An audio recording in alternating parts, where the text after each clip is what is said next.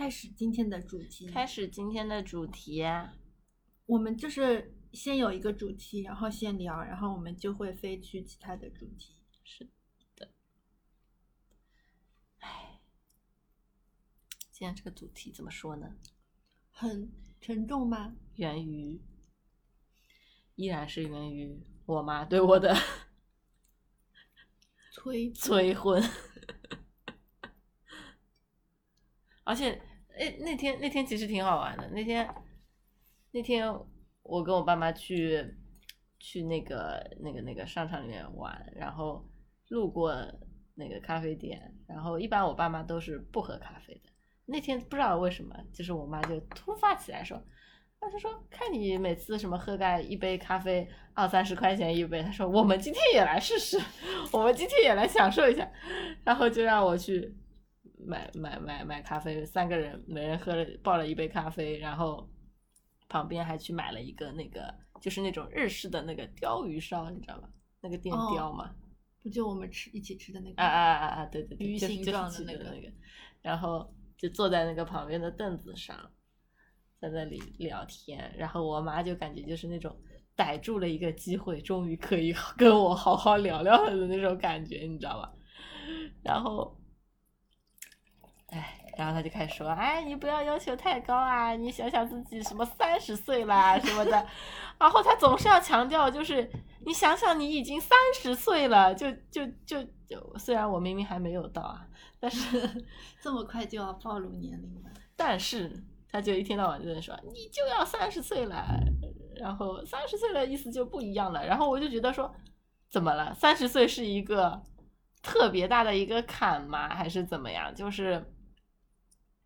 就为什么在在他们的心中，就三十岁这么好像是一个非常非常特殊的时间点。一旦女生过了三十岁，好像整个价值就一落千丈的那种感觉，你知道吧？嗯，但是好像是会有这种这种偏见的存在，不是就就不是好像就是一定有啦。然后好像我之前也是听过哪边说，就是在三十岁的时候是一个会有一个。结婚高峰就是女的，然后三十五岁的时候呢，会有另一个高峰，就是在那两个时间点上结婚的人会比较多，就是这个肯定是有原因的。那那那那那你呢？我现在就是没什么，没有高峰，没有达到。可是你虽然你心里会觉得好像确实，嗯，确实三十岁好像是一直被别人觉得是一个分水岭一样的一个。年龄吧，可能就是，主要是你一开始你自己肯定是没什么感觉的，嗯，但但肯定都是外界给你的感觉。而且我觉得我从三十五，这不是，突然三十五了。我从二十五岁之后，就是每年，就是比如说长一岁长一岁这种，我当年都没有就是特别明确的感觉自己已经，比如说我今年是二十六岁，我今年是二十七岁，我没有很。就是很明确这种感觉，你知道吗？我总是觉得，哎，我就是二十多岁啊，就是这种二十多岁啊。就是以前是，比如说你过了二十五岁，虽然你是二十六、二十七、二十八，但是你还是觉得好像没什么。就是二十。但是你等到你快要接近三十岁的时候，你确实会有一点危机感。说实话，就是不管是你，就是你内在或者外面的，你就觉得，哦，好像好像单位里面新进来的都是小年轻，都是那种。刚刚毕业的什么，然后现在就是连研究生、博士毕业的也跟我们差不多大了，就是博士毕业的应该也跟我们差不多大了，然后就觉得好像确实是一个大一点的年龄吧，就可能比如说到了，就是特别是即将跨进三十岁的这种时候，就是二十九到三十之间的这个这个过程，就会有一种突然之间觉得说自己。竟然要就是要要从二字头变成三字头了。对，因为就是在我的印象里面，就是我小时候，我觉得当时我妈不，比如说她三十岁的时候，或者她三十几岁的时候，我觉得就是好像就是一个中年人的感觉。但是我觉得我现在虽然说我的生活状态，比如说我喜欢的东西，我每天做的事情，就完全不是一个中年人的生活，但是我又觉得我的年龄。却是一个中年人，就是外界看来是所谓中年人的年龄，就觉得还是会有一些不舒服的地方吧。就是说实话，虽然说现在其实大家也越来越不在乎这个年龄，但是这件事情其实一直会在，会也是会产生一点奇妙微妙的变化。然后我那天反正反正我那天我就跟他非常认真的 battle 了一下，我说到了三十岁又怎么样了？又不是什么，我意思说我的就是比如说我的我的个人价值啊什么之类的，我的这些努力啊什么，又不是说到了三十岁就没有了，就是就是到了三十岁之后，难道就不承认我前面的这些个人的价值了吗？然后然后他就说，哎呀，不一样的什么。意思说，你你这个只是职场上面可能就就就能够说认可你这个，但是你在婚恋市场上面，一旦到了三十岁，你的这个价值就一落，直接断崖式下降。啊，因为那天他还跟我讲说，好像是我爸的一个什么大学同学还是什么大学同学的儿子吧，说是在那个呃在这边设计院上班的，然后好像是九四年的。然后我爸就去问说，因为人家好像是单身嘛，然后我爸就去问了，问了之后，就是对方男生以及家里面的人的回复，就是意思说就是想要找一个比他小的，就很明确。但是我觉得，如果你你把这个，就是你你妈妈是把，就是年龄这件事情放在婚恋市场上面来说，它就是就是就假如这是一个市场吧。那就确实这是一个很很客观的存在因素啊！我也我反正我也认清了，我我是觉得，如果真的是说的难听点，这种婚恋市场的话，那确实年龄大不是一个好的呃价值的一部分吧。如果你你只是正常的跟啊，比如说自由恋爱，婚恋市场，哎，就就说自由恋爱吧。我觉得好像年龄，你去认识新的朋友啊，或者怎么样的，就可能没什么变化。但是如果你要放在这个婚恋市场、相亲市场来看的话，确实这是一个不利因素吧。但是我是这么想的，反正，哎，我想说什么，突然忘了。就是如果说我现在非常想结婚，然后。我要在这个，而且我要在这个婚恋市场里面找一个我合适的人结婚，那我觉得可能只能说降低标准了。但是如果我就觉得我我随缘好了，或者说我就不合找不到我喜欢不合适，我就不结婚不恋爱的话，我觉得这件事对我就没什么影响。因为如果说你一定要找人结婚，那你可能这个降低就是一个。嗯，只能你你你去妥协的事情。嗯，是的，就是，但是我一直我我一直觉得现在就是就是三十岁这个年纪放到这种就是他们讲的这种婚恋的这种环境当中的话，我并不认为三十岁就已经是一个就是这样的时间。我我的概念里面就是。达到他们所所说的这种什么呃剩所谓的剩女啊，什么什么特别晚结婚啊，什么什么的，我觉得要到三十五岁以后，就是因为我觉得在苏州还是比较就是算就是苏州也是一个比较发达的城市，然后就不像是在老家那边就觉得啊，你三十岁之前还没有结婚就已经觉得已经是。非常非常少见的了，但是在苏州，我觉得三十岁左右还没有结婚的女生其实也挺多的，还是说是因为我我现在这个 单身，所以我身边就是吸引了这样一群人拉在我身边，所以我觉得这个概率特别高。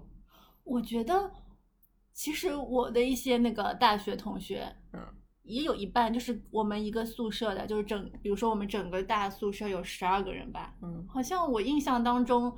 也是一半一半呀，就是一半人结婚了，一半人没结婚，也没有说结婚的人特别多。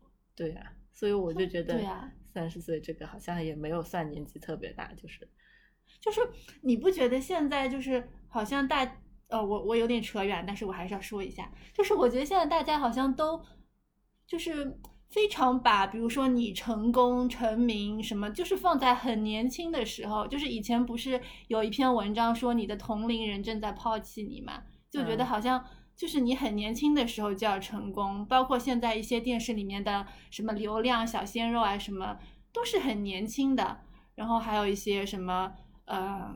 二十几岁，人家就是什么 CEO 啊，什么公司上市，就觉得好像大家都非常关注于你在年轻的时候就很成功，然后好像这个年龄就觉得你好像越小你就越好。是的，这个社会好像就是一直在这样子，就是因为这种少见呀、罕见呀，一旦出现的时候就会被大肆宣扬，然后就人家就开始，对吧？朝着这个。就把它变成了一个标杆，然后就朝着这个人家努力啊什么之类的，就是感觉就是很追捧这这些事情。以前好像没有这么明显，还是说我以前可能就是没有这种，就是年纪特别小就开始成名的人，就可能其实也有，但是没有渲染的这么这么这么多。然后你就会觉得，哎，那些人都比我小，都这么成功，然后。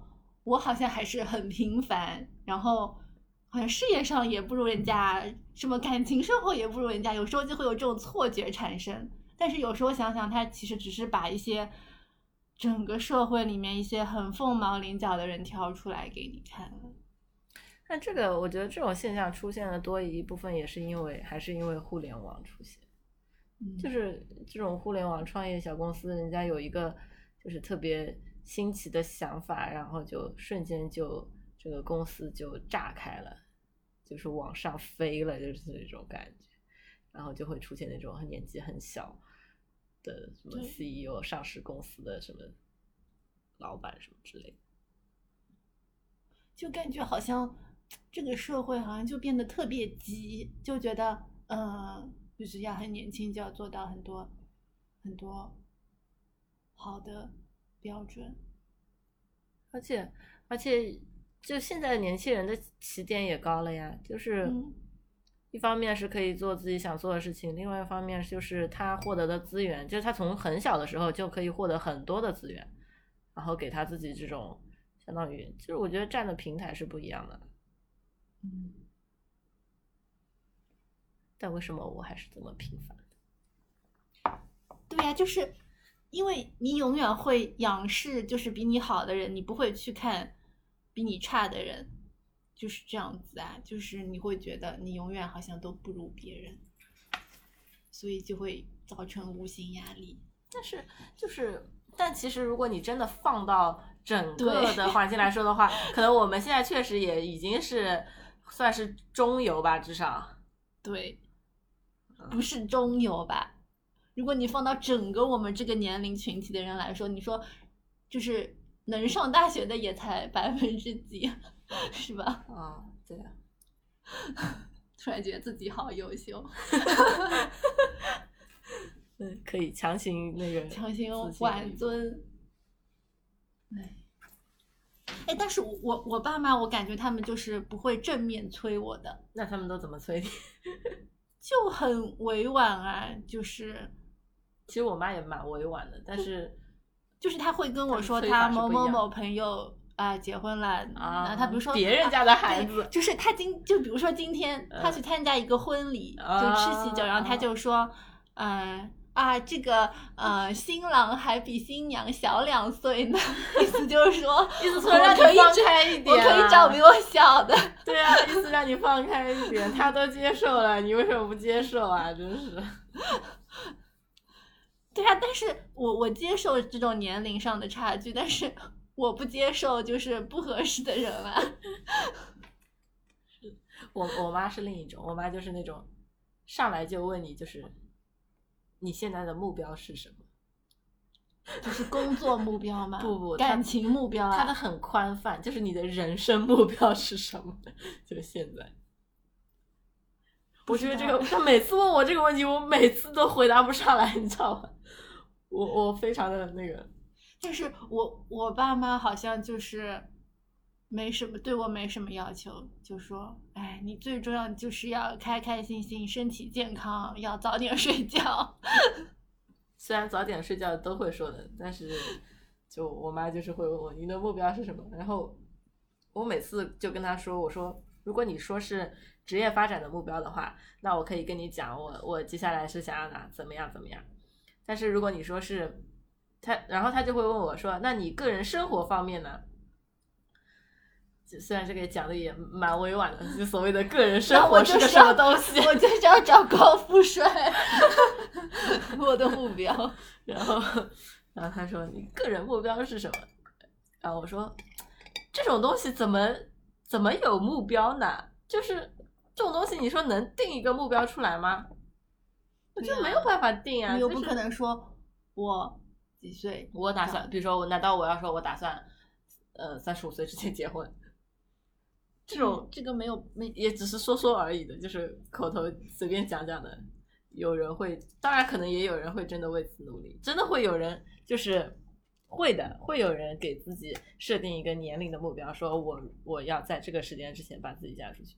如果他越接近这个这个这个最后的节点的时候，他的那个要求就要求就越放越低。对呀，所以这样子就是很容易你就。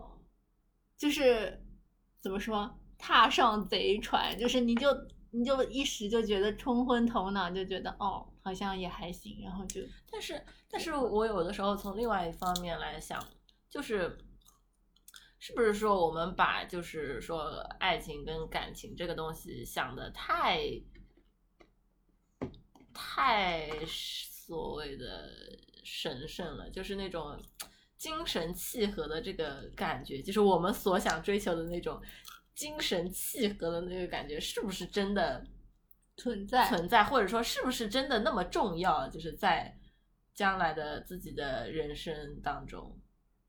但是我觉得我以前，我觉得我现在的要求已经降降低很多了。那你先说说你以前的要求。我以前的要求，我现在觉得就超级不切实际，可能就是。几年前的要求吧，就觉得啥啥啥都得好，就是你又要好看，你又要有能力，然后又要有精神共鸣，就这种啥啥啥都好。然后我现在就觉得，就是我现在要求降低了，但是我觉得我降低是因为我认清，就是我认清了我以前觉得这些这些想要的东西是不可能实现的。所以我就降不不不，我觉得不是不可能实现的，是以前是有可能实现的，现在是实现的可能性很小。我觉得我现在想，你不觉得吗？就算以前也不可能实现，就是这种人就是很少很少的。不是，这这种人，这种人通常在很年纪很 小的时候就已经被定掉了。人家那种什么大学的，对吧？谈恋爱就结婚了这种的，就有蛮多是这样子的，我我知道的。对对对，我知道的有很多是这样。一方面是这个原因，就是就是我妈所谓的，就是优秀的男生早就已经结婚了，这个这个对啊理念。那既然这样的话，反正也也已经到现在，那也那有那就随缘了，何必再去降很低呢？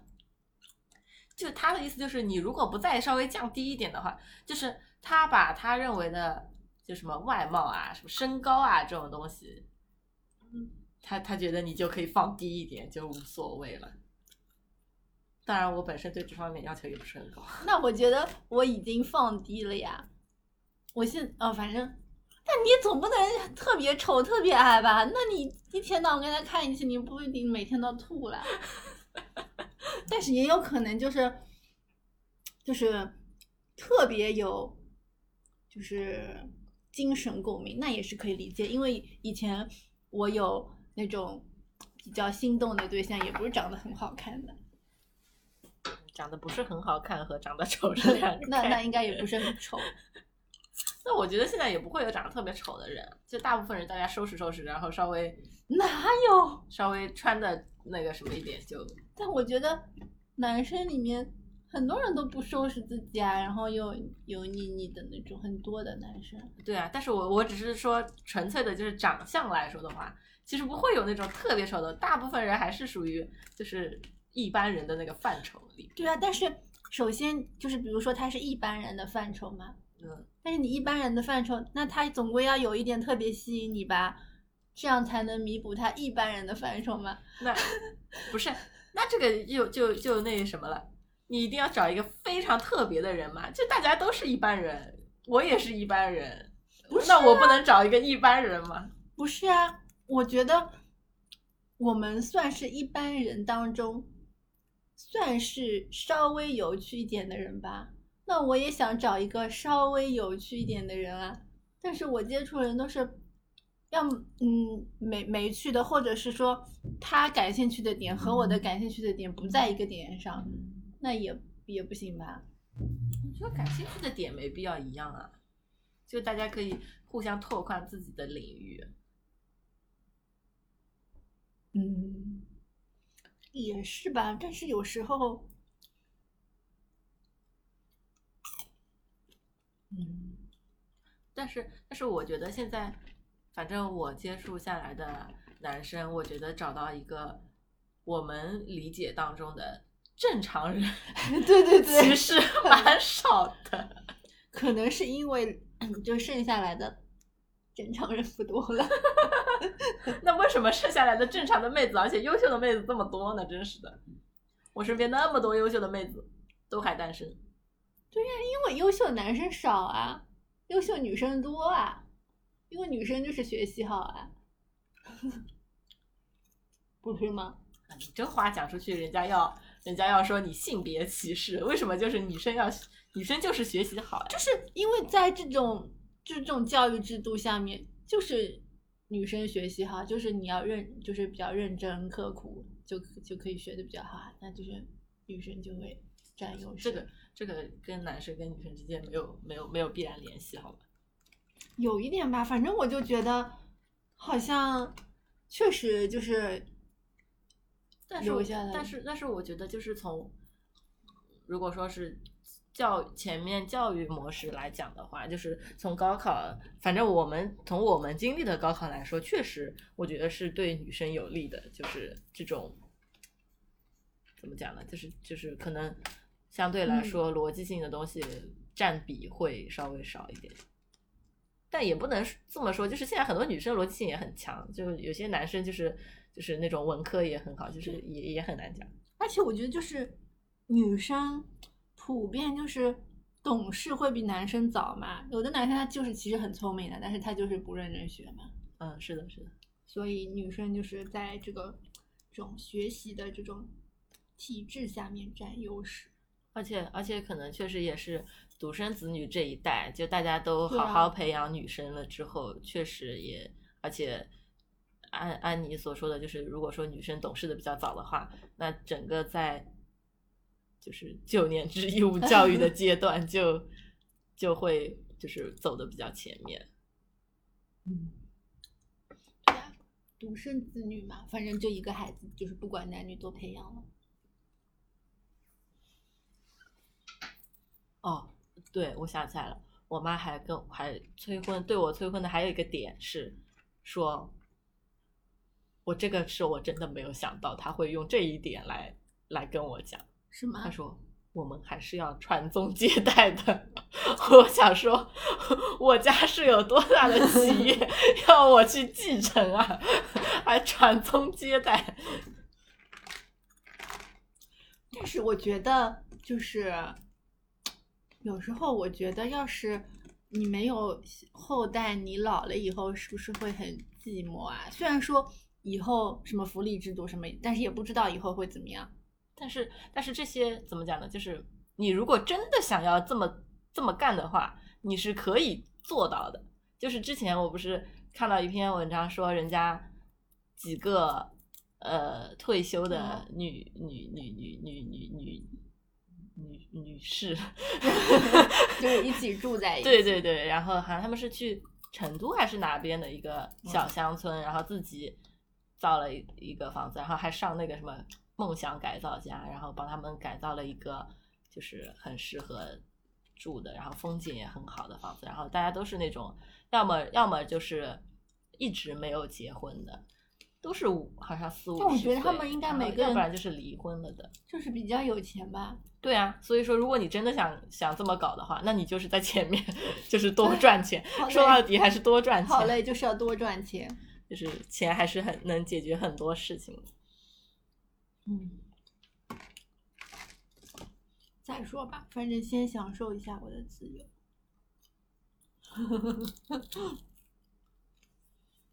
但是，但是我觉得就是，嗯，怎么讲呢？就是如果是到三十岁这个阶段的话，在在职场上面，就是你会会有一种这种感觉，就是说，人家比如说加完班回到家就有饭吃啊什么的，然后你加完班回到家就一个人吃吃外卖或者随便吃点什么。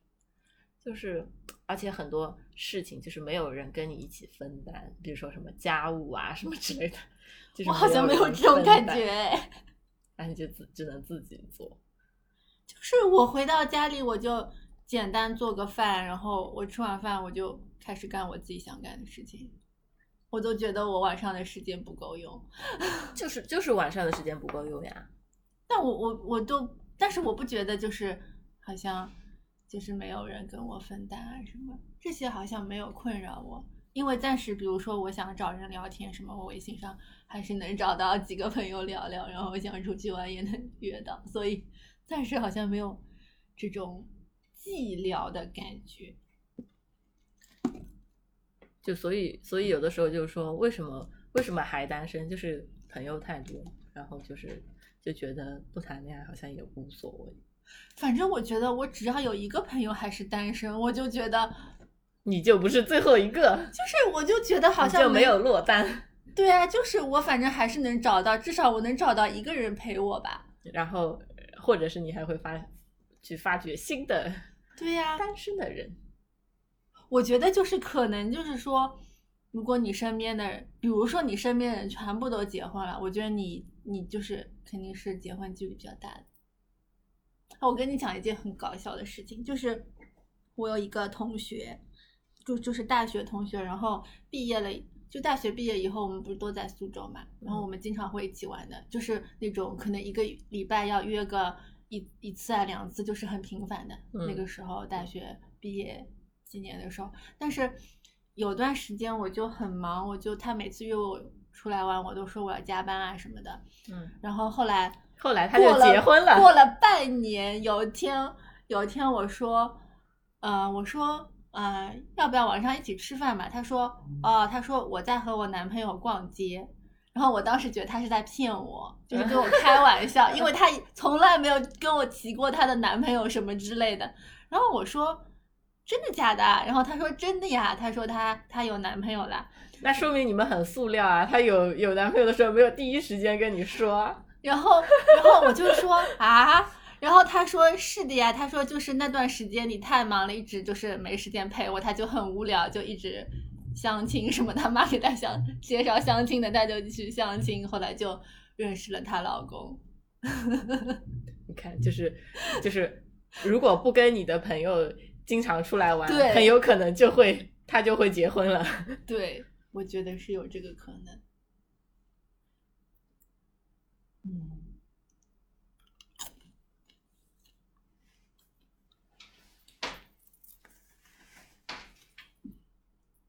但是就是有时候，呃，你看人家有有个老公，有个男朋友，你就觉得嗯，还挺好的。嗯，是啊，就是有这种感觉。但是，但是有时候又觉得，哎，好像也我一个人也蛮好的。然后看人家有老公，哎，也挺好的。但好像就没有觉得。很有必要，我马上现在立刻就要有一个人，好像也没有那么迫切。嗯，是的，这个可能也是，就是现在都什么事情都太太方便了。但是有有我有一个同学，我是没有想到他会那么快就结婚的，就是也是我一个高中同学，然后我们大学的时候也是在一个城市的，然后我觉得他是那种，嗯，我觉得。蛮有思想，蛮喜欢看书啊什么的。但是我不是说这种这种人就，因为在我感觉里面，这种人可能会结婚的比较晚。但是他他是那种学医的嘛，然后反正就是要学，好像七年还是八年的。然后他那个研究生一毕业，然后就好像就就是他他老师好像给他介绍了一个对象吧，他当时也没有很在意。然后反正就，但是后来就慢慢就在一起，然后就马上就结婚了。然后我就说，后来我遇到他，我就说，我说我没有想到你会这么早就结婚，然后他说，他就感觉在那个阶段，好像就是要，如果他不结婚，好像就没有办法到人生的下一个阶段了，就觉得好像就是要有一件事情能让他到下一个阶阶段。有啊有，你没有这种感觉吗？我我现在有一种感觉，就是我目前一直停留在同一个状态，这种感觉，因为。有的时候就就看看看看朋友圈，然后发现就说，哎，哪个比如说哪个之前的朋友或者同学啊什么之类的，什么结婚了，然后或者是或者是有小孩啦，然后发那个小孩长大的照片，然后特别是那种比如说前几年说啊发了个结婚的，可能就平时也不会连就是不会见面的那种朋友，但是你看到他朋友圈发，可能前。可能前一年、前两年是发他结婚了，或者是有女朋友、什么男朋友啊什么之类的，然后过个两年发现哎有小孩了，再过了再过了一段时间，现在看看哎小孩都这么大了什么的，然后你你就会有那种感觉，就说人家的这个人生是在往前走的，我的人生还是一直停留在这个阶段。对呀，但是但是我觉得这个人生的阶段，他没有说。怎么样就是往前走啊，或者说你往前走就是好啊，就是有的人他就是觉得你要结婚生小孩才是步入下一个阶段。那我现在就是一直觉得，它，它只是下一个阶段，它不是说是就是往前走了。我是觉得，其实它会改变你的现在的这种状态。啊，我我就是后来我我是其实我不太理解，是为什么一定要到下一个阶段？我觉得。这个阶段也挺好的，我觉得现在很 enjoy 这个阶段，也不是，我觉得挺就是挺好的。如果说我遇到合适的人，那我进到下一个阶段也挺好。但是我觉得我停留在这个阶段也挺好，或者说我在，因为我那个同学就是他一毕业一工作就马上结婚，我觉得他都没有享受到他最我们现在这个最开心的 阶段。我觉得这个阶段未免也太短了吧？我觉得，嗯。就是这几年，可能也是你比较辛苦的，就是你要你刚刚工作啊什么的，但是也是你比较爽的嘛，你可以赚钱了，你可以花自己的钱了，嗯，也是蛮爽的一个阶段。我就觉得这个阶段还不错啊，就我觉得没有很迫切想要到下一个阶段。然后我看到我朋友圈里面有人什么结婚生孩子什么的，我就觉得呃挺好，但是也没有说很羡慕那种感觉。嗯，其实我有的，因为跟他们也不熟，然后我只是觉得他们就是，就是，就确实有一种他们在往前走，就他们的人生在往前走，我的人生没有往前走的感觉，因为他们的阶，他们的状态一直在不断的变化，然后我的状态一直还是这样子。但是我觉得挺好的，我们一直停留在很开心，就是很自由，然后就是我我觉得。我很怕的一点就是说，好像我感觉就是人生了小孩以后，特别是女生，就会就是把自己的精力、把自己的人生全部都 focus 到这个小孩身上了，你就完全忽略自己了。但是可能我比较自私吧，我觉得我还是爱我自己多一点。我想暂时还是把这些精力都放在我自己身上，而且我特别害怕。我如果有一天生了小孩，我我我要把我的精力全部放在他身上，可能是我到那个时候我也无法控制了，我就是超级爱他，我就啥啥啥我自己的我都不管了，我就是要就是培养他，或者说说我牺牲我自己的爱好、我自己的时间，然后要陪他，就是怎么怎么样，我很怕这种就是无法控制的这种。你你妈对你小时候是这样的吗？不是。就他还是很有他自己的，我我妈对我兴趣啊什么之类的，没有没有他，我我觉得像我我们爸妈那一代好像没什么兴趣爱好，但是对啊，这就是我觉得最匪夷所思的一点，他们就是最多就是工作嘛，对，就是他们可能不会把所有精力放在你小孩身上，但是他们还是会把很多精力放在工作身上。但是我觉得那时候的大人也没有像现在就是我们这一代的人一样那种那种就是八零后九零后的小的小孩，就是把自己的很多精力都放在小孩身上。那时候我们的父母没有那么那时候就是工作占据赚钱占据了更大的精力，但是其实除了赚钱以外的这这部分精力，还是投入在小孩和家庭上的呀。对啊，我发突然发现我们父母真的没什么，对呀，爱好哎。对啊，因为因为我妈我妈今年要退休了，然后就是她年龄是到了要退休了，然后但是她就跟我讲说。她说：“我前一段时间工作特别就是闲，没有事情，她没有项目嘛。然后她说我那段时间特别闲，但是我还是每天去公司。虽然说她其实也可以不去了。然后他就说，我就在想，他说我现在没有事情，还能去公司跟同事聊聊天什么的。然后他说我如果退了休，我什么事情也没有，然后我又不能去公司了，我每天干什么呢？他他就是觉得。”他他他他他对于他自己的这个退休后的生活就很很那个啥，然后我就说，那你没有一点自己的兴趣爱好吗？就是你自己想做的事情，以前一直上班不能做，没有时间做的，现在有没有什么想做的事情？那他说好像也不是不是很有，就是这种，要么就是什么种种花啊什么之类的。但是我觉得我妈就是就是退休以后。她以前工作也蛮忙，但是她退休以后，我觉得她也把自己，他的他也没什么爱好，但是他把很多精力都放在养生这件事情上啊，所以也导致他很忙。然后他就是，就是他以前不是那种就是很在乎，就是很注意吃什么怎么，但是他现在就退休以后就特别开始在意这种吃什么，做什么。然后在这种方面特别花心思，因为因为觉得自己老了呀，就是要养生，对，然后也要就是要就是也是要求我要怎么怎么弄，然后反正我觉得他挺忙的，怪怪不得到你家都是橄榄油，对对对，他反正我哦不是那个什么亚麻籽油，我忘了，反正他到我家就会帮我采购点东西啊什么的，然后。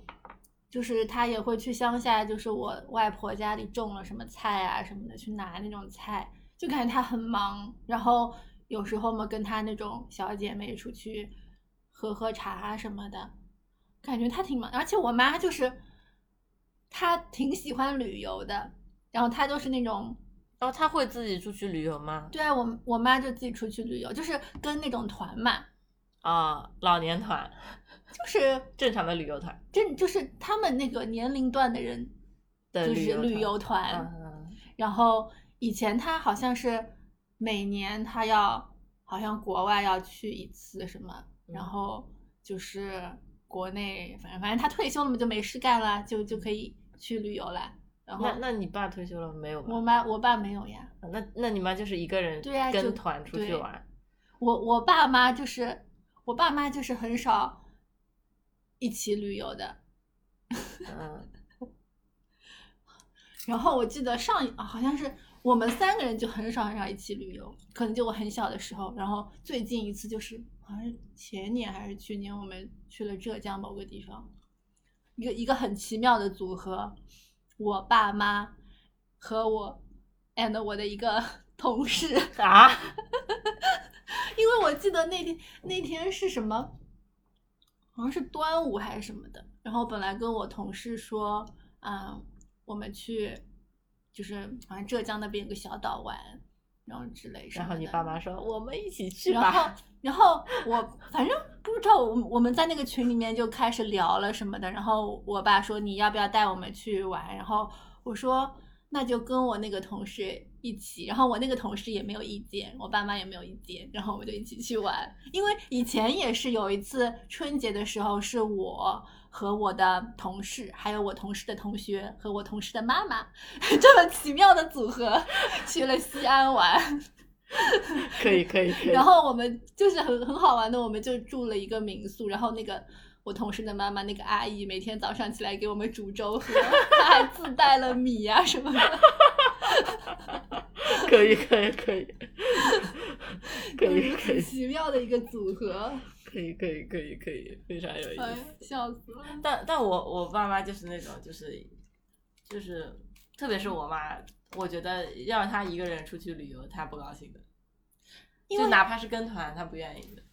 我觉得我妈一直蛮就是就是蛮独立的性格，就是比如说她有时候逛街也一个人去逛，然后所以可能影响到我，就是有时候我我一我觉得我一个人逛街也无所谓的那种。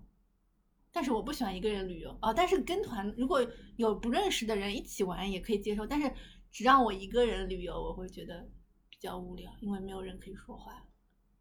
如果是一个团，只是不认识的人，那我也能接受。哎，其实我之前，我之前就是，反正出去旅游的时候，有一小段时间是我，比如说就是大概就是半天啊什么之类，就是我一个人出去逛的那种。然后我觉得其实也蛮好玩的，因为你比如说去逛的时候，你跟店家什么就是那种聊天，就是闲扯。就是我觉得就是如果你去旅游，对吧？你全程一个人，我觉得我我就觉得不好玩。嗯嗯。如果你有一段时间，嗯。就是比如说有一次我就想去一个地方，但是我朋友他可能不想去，那我说那我我今天上午我就去那里，然后我去完我就找你们，嗯，我觉得这样也蛮好的，嗯嗯嗯嗯，对，但是你一个人去，就是就是我觉得你一个人，特别是去那个国外的时候，比如说你一个人在那边走，然后就会如果你碰上有些比较好的人，他就会跟你介绍啊什么的，也挺好的，嗯嗯，是的，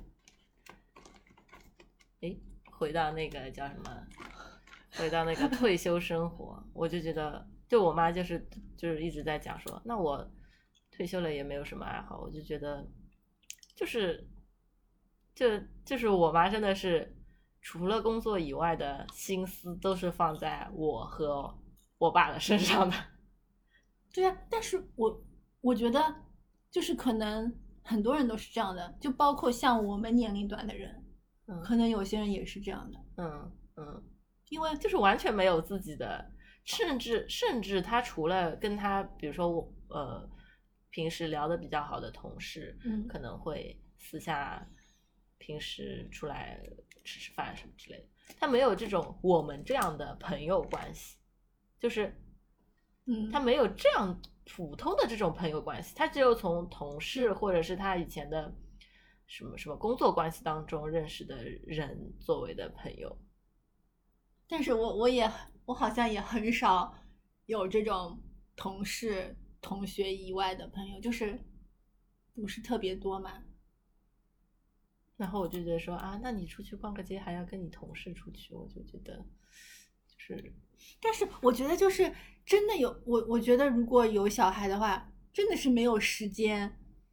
就是再把时间分出去的，所以我我很佩服吴老师，我就觉得他吴老师是不管小孩好啊，也不是不管了，就不能这样讲，但是就是就是就是他家里面也是帮他分担了很多，所以他才有这个时间可以。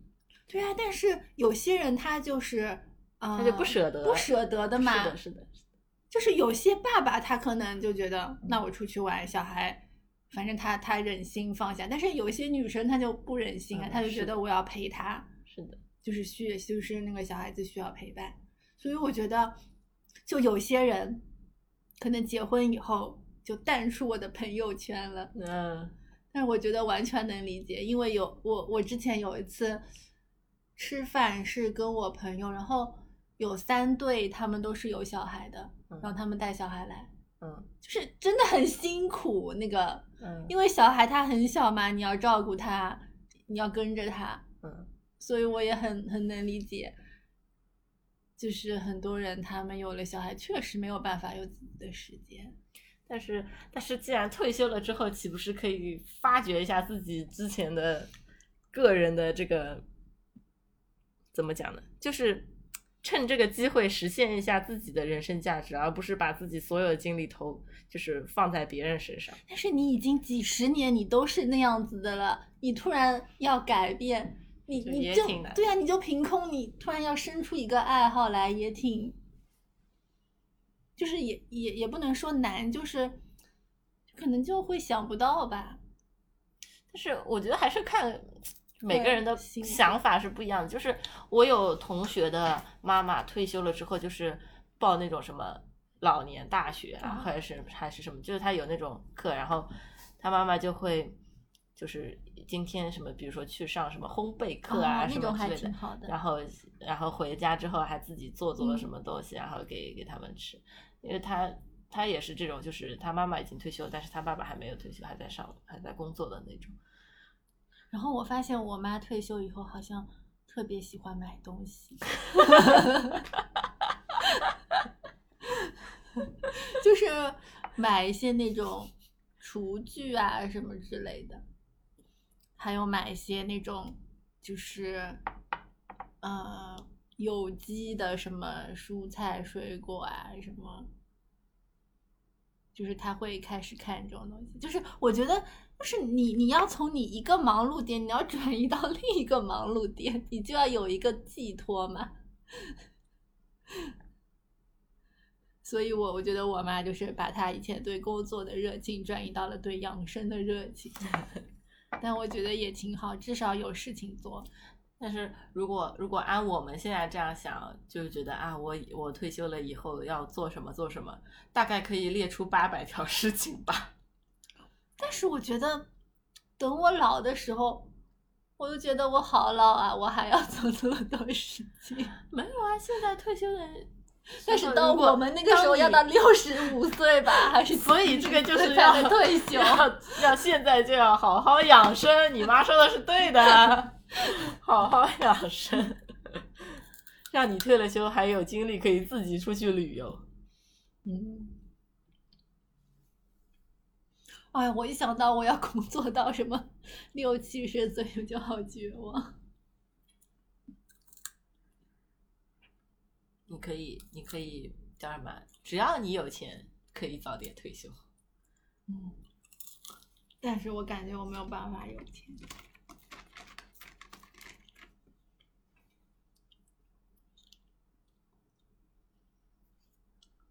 哎呀，我突然吃了半桶，好可怕！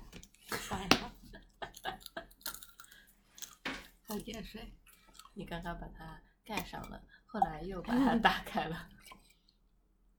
就是我觉得我看电视，what？我以为你要和我碰杯好吗？没看到我的杯子空了吗？已经。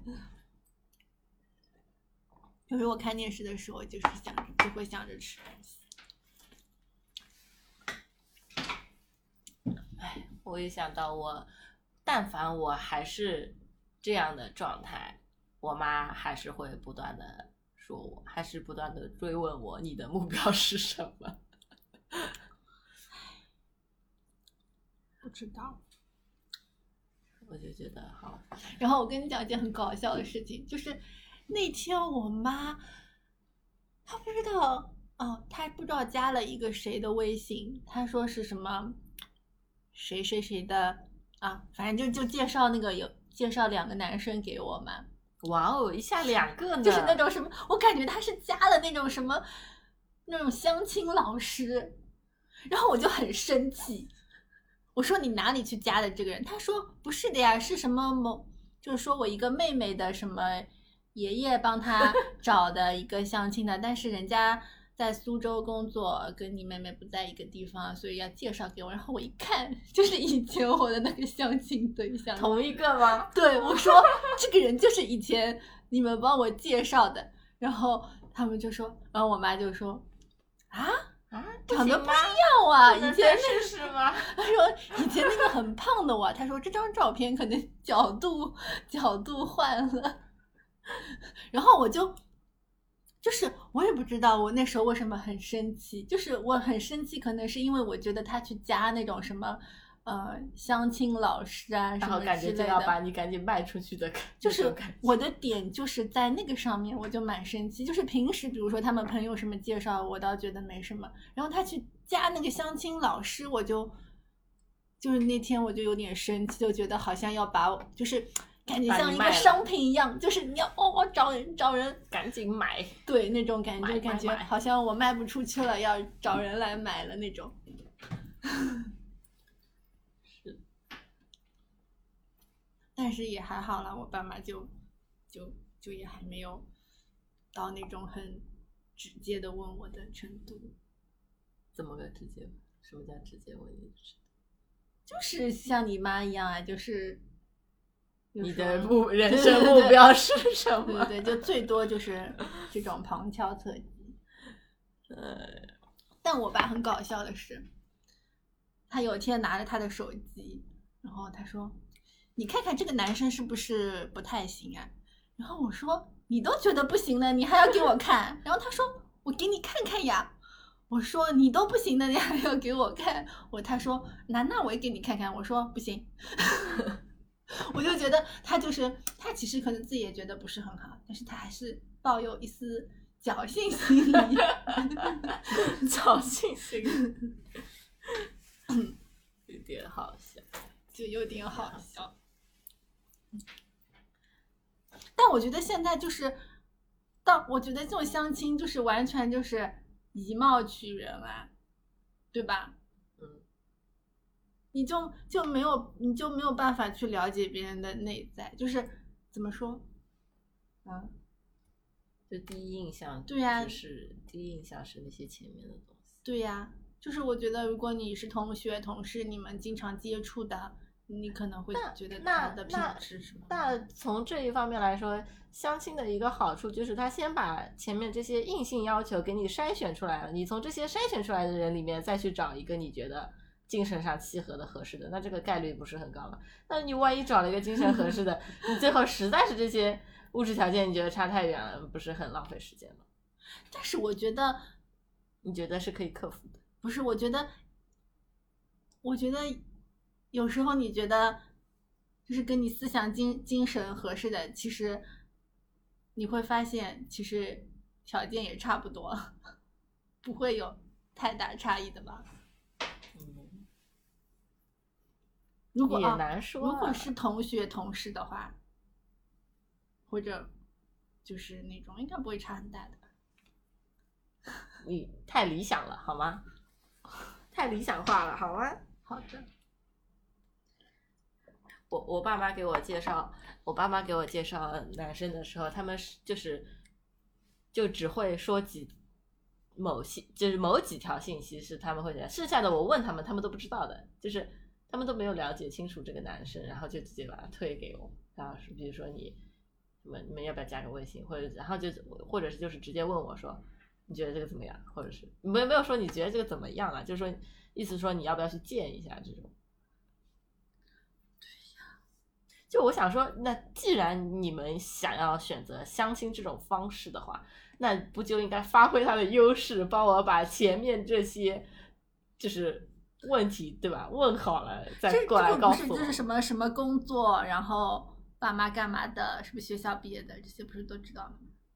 就就就就就这些，就有些可能就是有些可能这些信息里面会有不全的啊，然后我就会说，那你们都没有还没有那个就是了解清楚，然后你就跟我讲。因为我刚才看到我一个同学的朋友圈，就是我一个大学同学，他在大学里就是那种学霸，然后就感觉他也很少讲话啊什么的，就是感觉挺内向的一个学霸。然后，然后我看到他朋友圈，就是他前几天也发了一个，就是他在跳舞的，嗯，那个小视频，然后今天又发了一个，就是那种。像跳街舞一样的，很酷炫，对，很酷炫的。然后他这次拍的就是那种视角，就是，嗯，就他们可能是四五个人吧。然后那个视角就是像那个，呃，什么《乘风破浪的姐姐》之前他们选舞的时候，不是会有几个演员在那边先跳一那那种不是就是很多。很多很多那个什么舞蹈教师拍出来的不都是那种吗？对，就是那种类似，就是应该就是舞蹈教师拍的。嗯嗯。然后我就觉得很厉害。你心动了？我不是心，我 我我不想试，因为我觉得我对于这种跳舞什么协调的，呃，我好像没什么兴趣，而且我也不擅长。但是我就觉得很好啊，就是就是他他他有自己生活的乐趣啊，并且说就是颠覆了我我以前对他的想法。就是他可能就是找到了自己喜欢的东西，然后在过很很自己很喜欢的生活啊，我就觉得很好啊，很喜欢。他可能以前就是嗯，因为我以前对他的印象就是比较内向的，可能他心里是喜欢跳舞的，但是他现在发掘了自己的这个优点或者他的兴趣。还有蛮，我觉得蛮多人都都，就是我们这个年龄阶段的，挺多人都会这样子，就是想做什么事情就就就认真的去学，就是有些人就会就会报这种舞蹈教室啊，或者是。什么画画的啊？有人就会去报那种画画的，就专门去学。对呀，我觉得就是，就是生活还是要有，就是这种调剂和希望，你才能就是不断的过下去。就是不一定要什么进入一个阶段，但是你必须要有一个，嗯，如果就是工作以外的一个点。你可以，呃，消化你的时间，你可以投入感情的那种，这个活动，或者是一个兴趣。嗯，哎，那个正好那个就是强哥那天跨年晚上就跟我聊的时候，就说他大概从一八年开始，就会每年给自己定一个小目标，就是那种。除了工作以外的这个这个，然后就是他现在之前定过的什么学滑板、学游泳什么的，他他都达成了，就是在那一年之内。嗯，然后他现在回回顾起来，就会觉得说啊，我就是拿是就是某一年就达成了一个这样的，完成了一个这样的事情，就自己觉得很有成就感，就回想起来了。所以我们二一年的目标是什么？然后他他他，然后然后他就跟我说，他说你也应该这样子，就是给自己每年定一个这种小目标。然后我说，然后我就说，嗯，那我二一年的小目标就是我想搞播客，然后然后我就搞了，然后就以后就让他也过来搞，以后让他做嘉宾吧。好的，第一个嘉宾预定。要说我们我们要每一期想一个挑战吗？可以有，然后我在想，因为我之前听了一个播客，他们每一期不是都会有挑战的嘛？他们这最新一期他们的挑战是这个礼拜不用耳机。那我一直不用耳机。哦，但是我我会用耳机，就是就是我上班的时候我会用耳机的一个，就是说我从停车场走到我公司的时候，我要听东西。或者是有时候我摸鱼的时候，我会听东西。然后我在想，我的挑战要说吗？说。但是我觉得我可能不会成功。来讲，你先讲。就是下周的挑战是每天十一点半之前睡觉。我觉得这个是好像挺难，因为我现在差不多我都要十二点。才能放下手机睡，就是我一般可能我十点开始洗漱，然后我躺我到床上可能就可能有时候十一点都不到，但是我有时候我就会想看手机，然后其实我就想，哎呀，我就稍微刷一刷，但是我就会忍不住一看就看半小时，有时候就看到十二点了，然后我就很难受。那那你比我好多了，我是一刷手机刷到一点半，然后我就。就有时候我到十二点我会，但有时候我也会刷到一点多，其实都没什么可看了。但是就是我发现，就是现在人类刷手机就跟就是一个无意识的行为，就像那个我家的猫它要舔毛一样，就它有时候醒过来或者干嘛，就是无意识的行为就是舔猫。但是我觉得就如同我看到手机就刷手机，嗯，这这就是为什么我之前要把朋友圈关掉的 原因。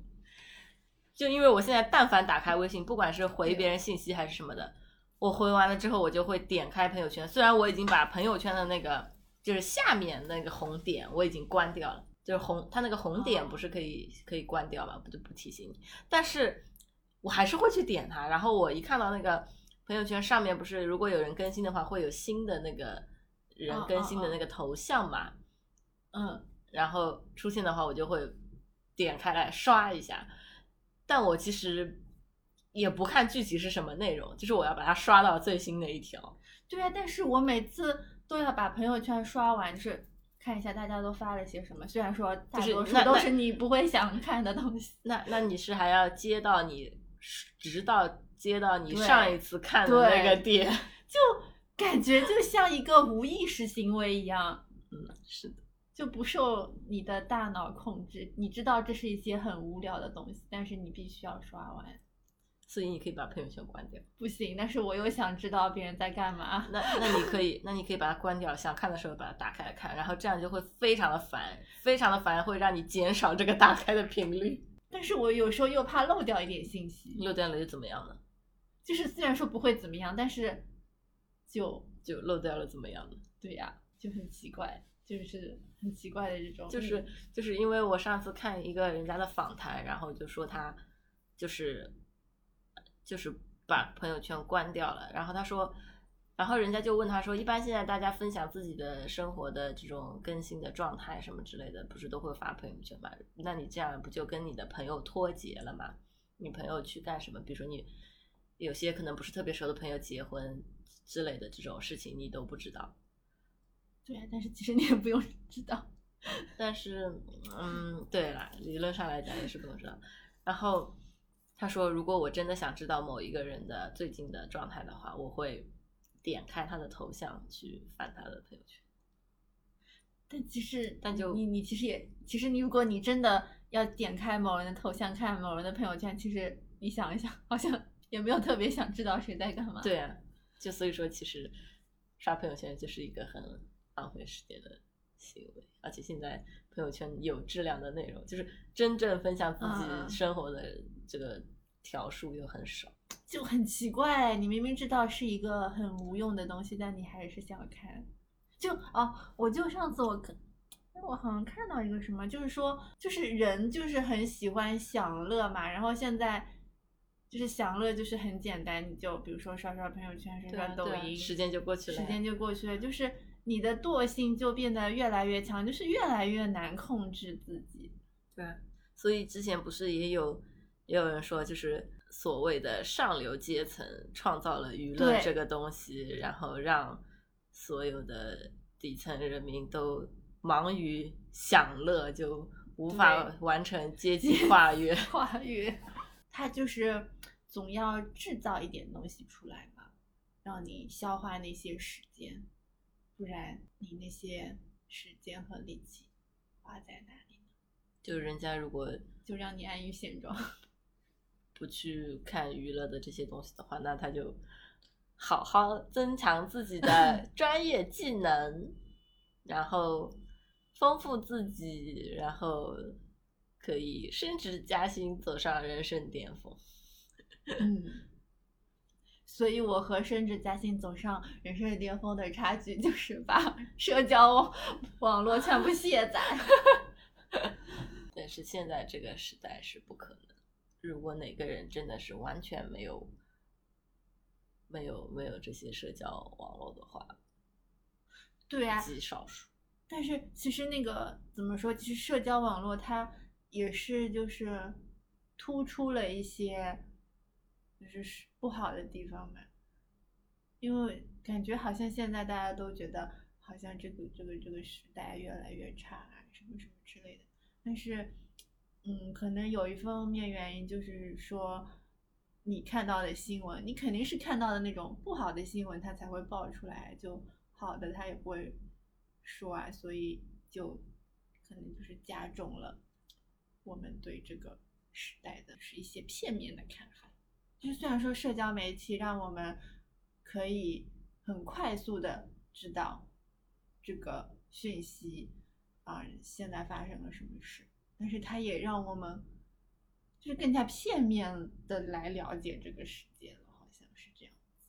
那挑战，你的挑战是什么？你要跟我一样的挑战？我不要，我觉得自己完不成。我不知道能不能完成，好难哎。我本我本来想，我本来想对应你的挑战变成早上不要迟到，因为我已经大概 迟到了两个月了。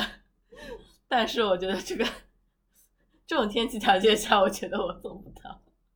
嗯，那我可以想说，我一个礼拜不刷朋友。把朋友圈完全关掉一个礼拜。好的，就是就是 就是连就是连把它开都不开着，因为我之前因为我之前关朋友圈，我有的时候会把它打开看一看，然后再把它关掉。那你比如说你打开看，你会就是把你之前没看过的全部看吗？还就随便稍微就刷一就稍微刷一刷就关掉。我我感觉因为一旦你关掉了之后，你可能就是一整天不看了之后，你就会发现前面的你已经 没有办法补完了。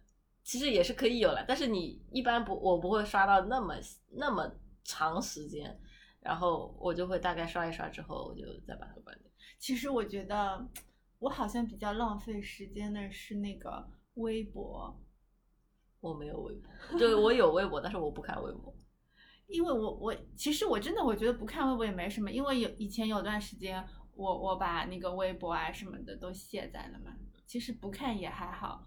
就是不看微博呢，我就会去看微信，嗯，因为实在没什么看了，我就会看看公众号啊什么之类的。但是那些花的时间确实没有微博花的时间长，因为就是你会一直想。翻翻翻，因为又关注了很多人，就其实怎么刷也刷不完。然后他现在搞了一个功能，又和抖音一样，就是你比如点了一个视频啊，就会往下它会自动往下，就是弹那个视频出来，让你无法停下。对啊，而且我就是喜欢看那种猫猫狗猫的视频嘛，然后他就老给我推送猫狗，然后其实你又觉得挺好看的，然后就会一直看下去。是的，这就是为什么我。之前下过，很早之前我下过抖音，后来我就把它删了。抖音我是一直没有下，就是就之前春节的时候，啊，它不是有一个什么徐峥的那个电影，好像是只能在抖音看，然后不是西瓜，反正我当时就下了抖音，然后但是我也很少用，因为我我没有注册，所以有时候只是我朋友给我什么推了什么视频，我上去看一下。所以我对抖音暂时还没有，因为因为我之前，因为我之前真的是那段时间下载了抖音之后，我一刷就它会自动弹，或者是我会，因为它刷实在是太方便了，就你稍微往上一刷，然后它就翻到下一个了。然后有些人发的那些视频呢，又是挺有故事情节的那种，就是有人会。像是演小短剧那样子的，发发那种视频。哦，可能是我还有一点，就是我对抖音一直很有偏见，然后我对刷抖音的人也很有偏见。虽然说刷抖音和我这种 刷微博其实是一个性质，所以所以我就很少看抖音，所以暂时对抖音还没有瘾。所以我要就是我要控制我用这些 A P P 的时间，真的是太浪费时间了。其实。你想我每天，比如说我睡前刷了一个小时或者半个小时，太浪费时间，你根本就没有得到什么资讯。我我后来之所以不刷微博，是因为，就是我觉得微博刷多了就是挺，当然也是看你关注了什么方面的信息。然后我当时觉得我关注的那些，我刷了之后，我觉得越微博越刷越愤青，就是。你会觉得上面有很多怎么这个社会这么不公平啊，或者什么什么，然后我就不想刷了。然后剩下的就是一些关注的什么什么什么什么什么什么歌手啊什么之类的。就之前之前看那个，之前看那个那个那个梅西湖三十六子，那是什么？就是就是男高音的那个。哦哦哦。然后就关注了很多他们的微博，但其实。他们有的时候会发一些生活琐事，或者是他们的演出信息，但后来觉得也没什么意思，就是后来我就微博就不看了。我觉得看微博就是，其实我觉得微博现在就是它传递讯息比较快嘛，比如说你是的，你要查一个什么事情，你只要在微博搜一下关键词，就就就出来了。然后比如说哪边有疫情了，然后。我就微博查一下，它就出来了。对，但是我发现就是因为微博速度真的特别快，但是就是因但是它上面的资讯太多了，然后我就觉得，我后来就觉得说，那反正跟我朋友会会刷微博，他们有的时候会转发那个微博的那个那个条到微信里面给我看什么的，然后我我有的时候就会感觉到就是说。有些事情在微博上面讲了，嗯，可能隔个一天，基本上就是一天到两天。如果这个事情真的是那种很热门的事情的话，那就会在朋友圈里面发现人家公众号写的那种文章什么之类的。对，就它会有短短的一个延迟延迟的时间，但是不会很长。然后我就觉得啊，那也还好，我好像也没有错过什么，就是特别。热门的还是追赶上了潮流，就是那种感觉。而且现在我觉得那个时间就是这个时间差缩的好像越来越短了，就是那些公众号发的越来越快。主要是我觉得微博就是就是很早以前那个微博还好，反正你留留言啊什么的也，反正我现在就几乎不会去评论，就留言就是可能我朋友啊什么的，他们微博下面我就，就是你如果。你只要对一个事情说了一句话，就有人来骂你，好烦的。就是，就感觉微博上面全是键盘侠。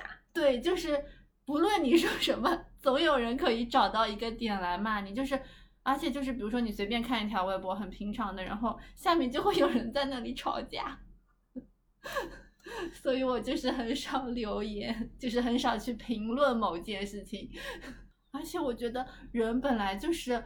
很主观的嘛，你对有一个事情，就包括有一个人长得好看或者不好看，你就想说他长得不好看，但是如果你在 微博上说了，就会被人家骂，就觉得你什么，呃，感感觉现在大家的那个道德标准都好高啊，在微博就是在网络上，好像你做什么都都不对，都要被骂。我觉得是就是在网络上对别人的。标准就很高，对自己的标准就很低。对啊，我觉得你就是评论一个，比如说现在就是好像也没有，就是不能评论别人的外貌，就是就觉得你这个就很不礼貌什么。但是我觉得私下里不是大家都会觉得人，就是大家都有自己审美标准，觉得谁好看谁不好看。但是好像你到网络上一说，你就是就是不对的，你就是道德有问题。道德有问题，邵老师，你道德有问题，就是感觉大家的，就是包容性太差了。你怎么说呢？就是虽然你说你你你公开评论一个人的外貌，确实好像也不是什么很对的事情，但但这个有有必要被骂的这么惨吗？对吧？就像我们比如说，难道说只能私下里评论明星长得好看不好看吗？那他们就是明星，不就是？要被人评论的吗？反正现在就感觉啥都不能说，你说什么就有人站在高地上说你道德有问题。我我现在我们公司同事那些小年轻讨论的那些什么明星啊，什么什么什么什么什么现在的综艺啊什么的，我都没有看，我都没有，而且我本来就。对娱乐圈的那种事情，我好多明星我都不认识。就是之前不是有一次那些明星，就是他们的在一个什么 A P P 上面的那个照片曝光嘛，好像是那种健康什么 A P P 上面的照片都曝光了嘛。然后我我朋友就给我发了一个，然后可能有几十个明星吧，可能我只认识三分之一的，都不认识。是的，都是那种流量小鲜肉的都不认识，是不是就结束了？那想一个 ending 啊，想个 ending 啊，就是每次都要说同样的话来 ending，不是吧？只是做一个结论，不可能戛然而止啊。不是戛然而止，是 我故意，我故意的啦。你是故意的，真把我当文盲啊！真是的。那我们就戛然而止好了。我们聊了好多啊，我们扩散了好多。所以我们有主题吗？我们就是由一个主题扩散到 N 个主题。所以我们第一个主题是什么？嗯，什么大龄剩女是不是要什么降低身价？嗯，好的，就拿它来做标题吧。以及扩展。